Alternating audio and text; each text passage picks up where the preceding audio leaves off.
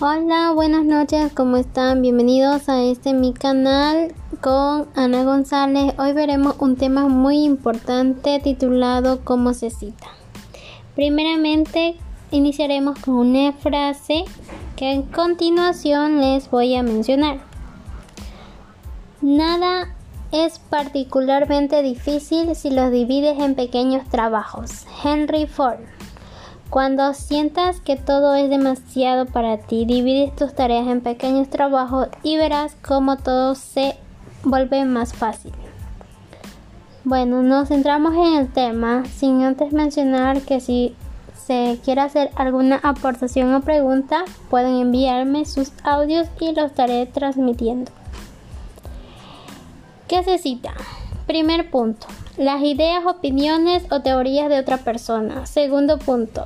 Cualquier dato, estadística, gráfica, imagen, cualquier información que no sea de conocimiento público, hechos para los que es necesario citar la fuente. Tercer punto. Cualquier referencia a las palabras de otra persona. Cuarto punto. El parafraseo que las palabras de otra persona ha dicho, ha mencionado o ha escrito. Este, en este momento vamos a transmitir una aportación al tema de uno de nuestros oyentes con el cual finalizaremos esta transmisión. Buenas noches, un saludo cordial a todos los oyentes. Quisiera aportar con algo acerca del tema expuesto por nuestra locutora. Al citar además de evidenciar la realización de trabajos originales, auténticos y fiables. Se da cuenta de los siguientes aspectos. Primero, se demuestra seriedad al tratamiento del tema mediante la revisión e incorporación de las ideas formuladas por los autores.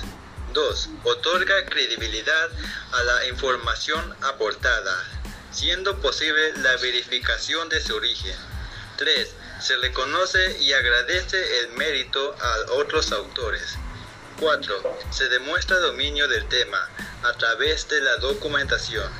5. Se brinda al lector la oportunidad de comprobar la validez de información prestada. 6. Se demuestra la capacidad de extraer nuestras propias conclusiones.